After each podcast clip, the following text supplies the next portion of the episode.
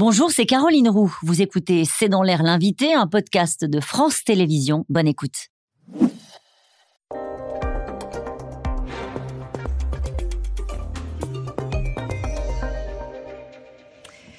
Bonsoir à toutes et à tous, bienvenue dans C'est dans l'air. Mon invité ce soir est Sophie Binet. Bonsoir. Bonsoir. Merci d'avoir accepté cette invitation. Vous êtes secrétaire générale de la CGT, vous êtes installée euh, le 31 mars dernier. Dans votre agenda, il y a une croix rouge au 13 octobre avec une première journée de mobilisation euh, pour les salaires, l'égalité femmes-hommes et contre l'austérité. On va en parler dans un instant. Et il y a un thème qui s'impose en cette année comme un thème majeur, c'est une nouvelle fois l'inflation. Et puis il y a une autre actualité, euh, ça ne vous a pas échappé, je vais vous montrer une photo euh, une image pour commencer celle d'un dîner fastueux à Versailles. Vous dites, bon, c'est la France, euh, évidemment, il faut faire une démonstration de force quand on reçoit euh, le roi Charles III, ou pas?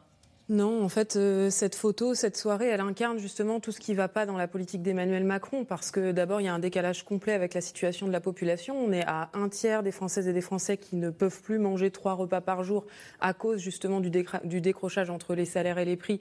Et le président de la République sable le champagne avec tout ce que la France compte de milliardaires.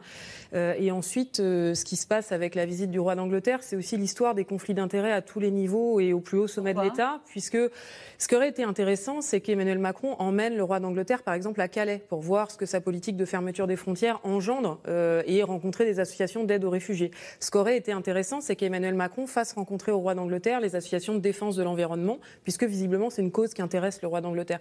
Mais par contre, ce qu'Emmanuel Macron a fait le choix de faire, c'est de faire rencontrer au roi d'Angleterre l'homme le plus riche du monde, Bernard Arnault, qui est aussi le meilleur ami de la famille Macron.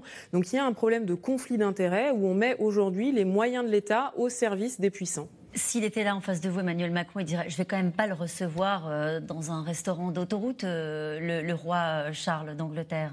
Non, mais ça, c'est de la diplomatie. Il n'y a pas de souci à ce qu'on reçoive les chefs d'État et de gouvernement, y compris euh, quand c'est des rois qui n'ont pas été euh, découronnés, euh, sous les ordres de la République. Par contre, celles et ceux qu'on invite, oui, ça, ça a un sens. Et puis, en plus, quand même, ironie de l'histoire, on fait ça le 21 septembre, jour d'abolition de la monarchie en France, pour recevoir un roi. Bon, ça, peut-être, c'est quoi l'étape suivante? Est-ce que ça va être la restauration de la monarchie ou Vous ne le pensez pas quand vous dites ça.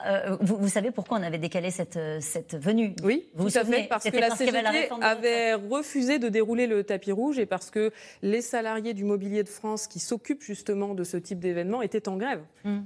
Euh, l'avenue du roi et l'avenue du pape, euh, ça vous intéresse, l'avenue du pape? Il y, y, a un débat euh, sur une partie de la classe politique parce que le pape qui vient à Marseille pourrait dire que la question des migrants est une plaie ouverte dans notre humanité. CGT, avec le souverain pontife, on se dit qu'il n'y a pas forcément des points communs. Il y en a peut-être sur ce sujet-là? Oui, tout à fait. Sur la question environnementale euh, également, il dit des choses qui sont justes.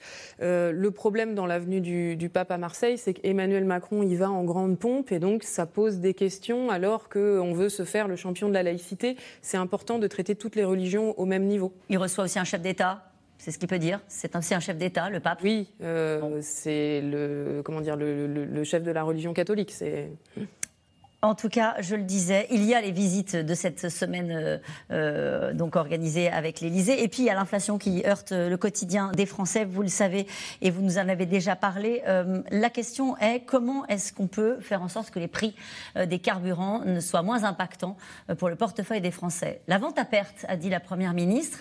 finalement, les grands distributeurs ont dit non. Euh, est-ce que ça vous a surpris que cette mesure sorte et qu'elle soit 48 heures après déjà obsolète? C'est juste ridicule. Il faut que le gouvernement arrête les gesticulations sur des sujets qui sont graves. C'est aussi ridicule que le match de ping-pong entre Brigitte Macron et euh, Camilla. Quoi. Euh, donc cette mesure, elle ne sert à rien. D'ailleurs, de, des dires même d'un certain nombre d'économistes aurait fait baisser de 3 ou 4 centimes le prix du litre d'essence. Par contre, ce qu'il faut faire, c'est il faut arrêter de taxer le consommateur, mais taxer les grands groupes. Et donc ce qu'il faut taxer, c'est les profit des groupes Mais c'était l'idée, c'était l'idée de les inviter, euh, justement, ces grands groupes, à réduire leurs marges. Les On se dit que ça, mais oui, mais allez-y, faites une opération pièce jaune et, baissez vos prix comme ça. En fait, les, grands groupes, Total euh, notamment, les grandes entreprises, leur objectif, c'est d'augmenter la valeur à distribuer aux actionnaires. Donc, c'est pas en leur demandant poliment qu'ils vont baisser leurs prix. Faut leur imposer Bien sûr, parce qu'aujourd'hui, en France, le problème sur lequel le gouvernement refuse de travailler, c'est la boucle prix-profit. C'est le fait que les prix augmente pour augmenter les profits et les dividendes versés aux actionnaires. Les cours augmentent aussi, les cours des carburants augmentent. Oui, euh, parce que euh, en fait Total ne veut pas renoncer à ses profits et donc c'est là-dessus qu'il faut travailler et donc il faut taxer les profits notamment des groupes pétroliers et il faut euh, cesser de, de, taxer les consommateurs. Sophie Binet aussi parce que des pays comme l'Arabie Saoudite font augmenter les prix, des pays de l'OPEP décident qu'ils ont fait augmenter les prix des carburants aussi, non? Euh, oui, après c'est toute la question de euh, la ressource en pétrole. C'est pour ça qu'il faut en être moins dépendant pour euh, ne plus avoir ces problèmes. Et puis aussi tout l'enjeu environnemental, donc la nécessité de décarboner notre économie. Et donc là-dessus, il faut accélérer la transition. Et ce qui est choquant, c'est que ça n'est pas un sujet pour l'exécutif visiblement, puisqu'on attend toujours les annonces en matière de planification environnementale. Ça veut dire qu'il ne faudrait pas accompagner la baisse des prix des carburants? Comment Il ne faudrait pas accompagner la baisse des prix des carburants justement parce qu'on est dans cette transition écologique, fin du mois, fin du monde? Non, en fait, le problème sur les carburants, c'est qu'on taxe le consommateur au lieu de taxer euh, les grands groupes. Euh, donc il faut taxer les super profits des pétroliers, il faut interdire des forages pétroliers dans un certain nombre d'endroits qui euh, détruisent la nature, et par contre, il faut permettre aux salariés de pouvoir se déplacer en investissement dans le transport ferroviaire, dont les infrastructures là sont à l'abandon, et il y a besoin d'un milliard d'euros d'investissement investissements par an que le gouvernement refuse de faire. Ça, c'est un exemple de planification environnementale qu'il faut faire. Les salaires, c'est l'autre option euh, pour lutter contre cette inflation. Je voudrais que vous écoutiez Bruno Le Maire. Il était invité sur France 2 en début de semaine. Il y a aussi la stratégie sur les salaires. Mhm. J'ai appelé les entreprises à augmenter les salaires. Elles ont augmenté de 5% en 2023 et devraient augmenter d'autant en 2024. Les salaires, c'est décisif c'est absolument décisif. C'est aussi ça qui protège le pouvoir d'achat de nos compatriotes. Le président de la République a annoncé une conférence sociale, mais c'est un rendez-vous majeur. Rendez-vous majeur, la conférence sociale. Et il dit les salaires, ils ont déjà augmenté. Oui, les salaires, ils augmentent, mais moins vite que les prix, c'est le problème. Donc moi, je me félicite d'abord que le gouvernement ait retrouvé le mot salaire, parce que ça faisait euh, deux ans que c'était un mot tabou et qu'on nous parlait de tout sauf de salaire. Donc oui, il faut augmenter les salaires, et donc c'est une victoire des organisations syndicales d'avoir arraché la tenue de cette conférence sociale. Maintenant, qu'est-ce que vous en attendez maintenant? Voilà, nous, on veut un contenu contraignant, parce que euh, des discours, il faut arrêter avec les discours et les gesticulations. Euh, d'abord, il faut augmenter le salaire minimum qui ne permettent pas de vivre, notamment à tous ceux et surtout celles qui sont enfermés dans des emplois à temps partiel. Ensuite, il faut indexer les salaires sur les prix pour que les salaires augmentent au moins autant que les prix. C'est ce qui existe en Belgique et au Luxembourg, et la Belgique et le Luxembourg vont très bien. Il n'y a pas de boucle prix-salaire. C'est la question. Vous pensez que les, les employeurs ont aujourd'hui des marges pour augmenter les salaires sans avoir répercuté sur les hausses de prix? Parce que c'est ça qu'on craint. Mais cette boucle-là. Ben oui, mais celle qu'on voit, c'est la boucle prix-profit. Euh, c'est-à-dire qu'on augmente les prix pour continuer à distribuer des profits et que dans le même temps, les salaires n'augmentent pas. Il est là le souci. Sophie Binet, je voudrais avoir votre avis sur une proposition de Valérie Pécresse. Elle dit vivre avec le SMIC, c'est difficile partout, mais c'est encore plus difficile euh, en Ile-de-France, avec notamment des prix de l'immobilier qui ont explosé. Est-ce qu'il faudrait adapter le salaire minimum par région?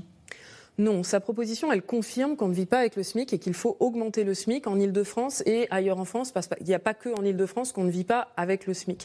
Par contre, il faut agir sur euh, les prix des loyers euh, et des logements qui sont beaucoup trop élevés en Ile-de-France, et c'est la raison pour laquelle il faut construire des logements sociaux. Et moi, je suis scandalisée par euh, la récente sortie de Valérie Pécresse qui a dit qu'il fallait arrêter de construire des logements sociaux, soi-disant pour lutter contre l'islamisme.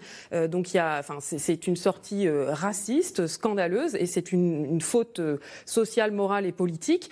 Enfin, c'est un peu comme si moi je disais qu'il fallait raser tous les hôtels particuliers pour euh, mettre fin à la fraude fiscale. C'est à peu près du même niveau en termes de sortie.